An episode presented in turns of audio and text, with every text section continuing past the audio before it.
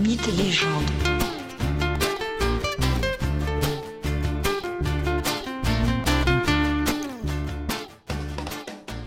Bonjour à tous et bienvenue dans ce nouvel épisode de Mythes et légendes.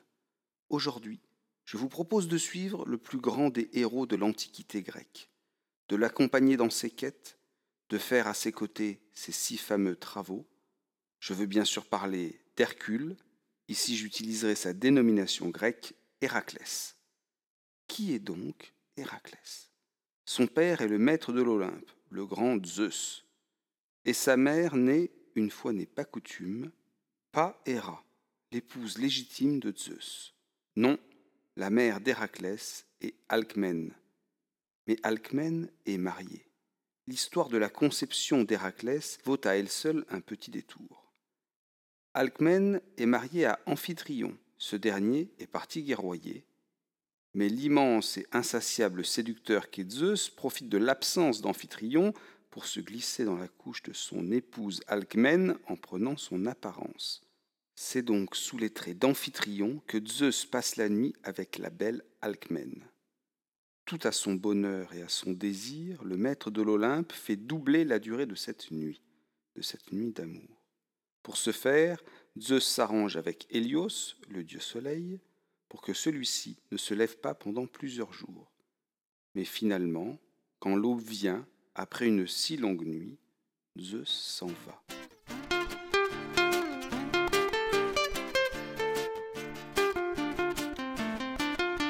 Et dans la journée qui suit, Amphitryon, le mari, rentre chez lui. Son épouse, Alcmène, lui fait part de la nuit passée. Elle n'est pas surprise de le voir revenir. Il était là, à ses côtés, la nuit passée. Amphitryon ne comprend pas. Il décide donc de consulter le devin Tirésias célèbre devin aveugle vivant dans la cité de Thèbes. Tirésias révèle à Amphitryon que c'est Zeus en personne qui a passé la nuit avec son épouse.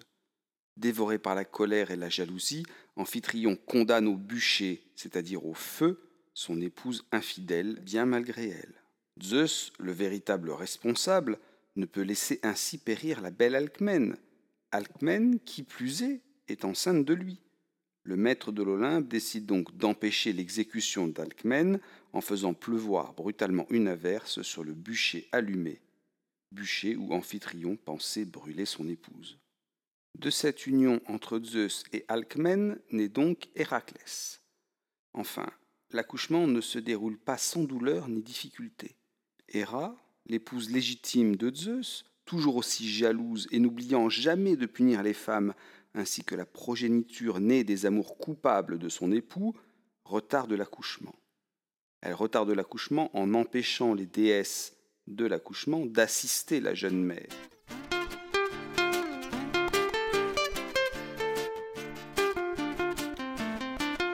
L'enfance du héros, les premières années d'Héraclès, sont tout aussi étonnantes et instructives.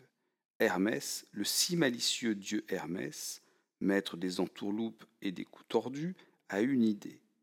Héraclès, fils de Zeus et d'une mortelle, n'est pas immortel. En effet, ce privilège nécessite d'être allaité par l'épouse du maître de l'Olympe. Mais le moins que l'on puisse dire, c'est que Héra n'est pas en bonne disposition par rapport à ce fils adultérin. Il faut donc toute l'intelligence et la ruse d'Hermès pour faire ce qu'il va faire. Le dieu des voleurs subtilise le jeune bébé et conduit Héraclès, il le conduit où? Il le conduit dans les draps d'Héra. Héra est endormie, aussi elle ne sent pas que le bébé lui tête gentiment le sein. Mais bientôt la déesse se réveille et constate la présence de l'intrus à sa poitrine. Elle repousse violemment l'enfant et gicle alors de son sein un épais trait de lait.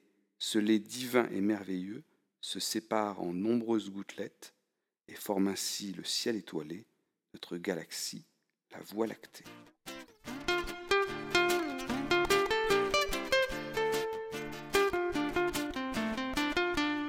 Zeus, pour tenter d'apaiser la colère de son épouse Héra, a bien une petite idée. L'enfant né de ses amours avec Alcmène est à la naissance prénommé Alcide. Mais le maître de l'Olympe propose un petit changement de prénom pour plaire à son épouse. Désormais, Alcide se nommera Héraclès, qui veut dire gloire à Héra. Bientôt arrive l'heure des premiers exploits du tendre poupon Héraclès. La jalousie d'Héra ne s'est pas éteinte, et comme à son habitude, sa vengeance poursuit longtemps le fruit des amours de Zeus. Héra veut tuer le bébé. Aussi, elle envoie à son berceau des serpents, deux vipères même pour être plus précis. Il va sans dire que Héraclès crie, hurle à la vue des serpents, mais tue les deux animaux. Les parents, affolés par le bruit, se précipitent auprès du nouveau-né et trouvent les serpents morts. Alcmène et Amphitryon, les parents, sont étonnés. Ils décident de consulter à nouveau le devin Tirésias, qui leur explique que le petit Héraclès est un futur grand héros et que ses exploits à venir seront immenses.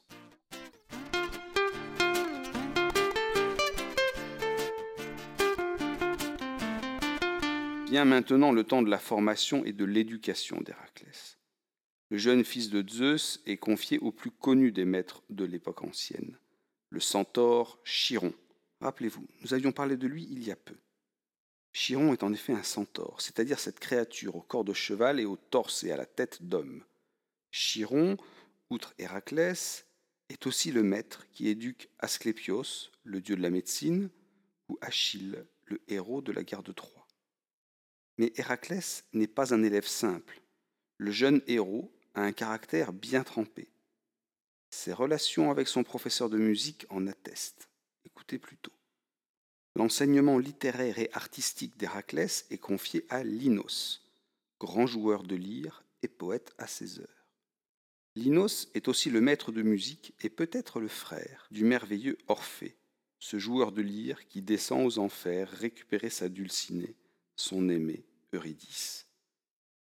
Mais les relations entre Linos, le maître, et Héraclès, l'élève, sont rapidement très mauvaises. Les dispositions artistiques de l'élève ne sont pas évidentes. Le maître reprend l'élève, celui-ci se vexe, puis il prend un tabouret ou sa lyre et le fracasse sur le crâne de Linos, qui meurt sous les coups de son élève. C'est peu dire que la violence et la colère d'Héraclès déplaisent. Amphitryon, le père adoptif si l'on veut dire, décide d'écarter Héraclès de la cour. Il l'envoie au vert, à la campagne, achever sa formation. Il apprend notamment alors le tir à l'arc.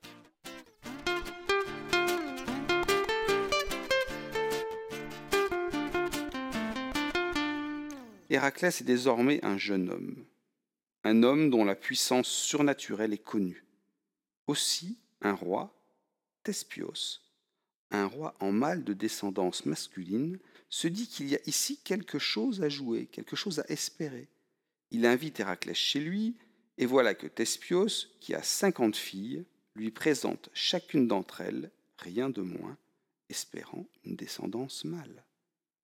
Nuit après nuit, Héraclès rencontre et couche avec chaque fille du roi, et de ces amours multiples naissent cinquante et un garçons, cinquante et un fils. Je vous en donne le détail. En fait, parmi les cinquante filles du roi, une refuse catégoriquement les avances d'Héraclès, à la différence des quarante-neuf autres.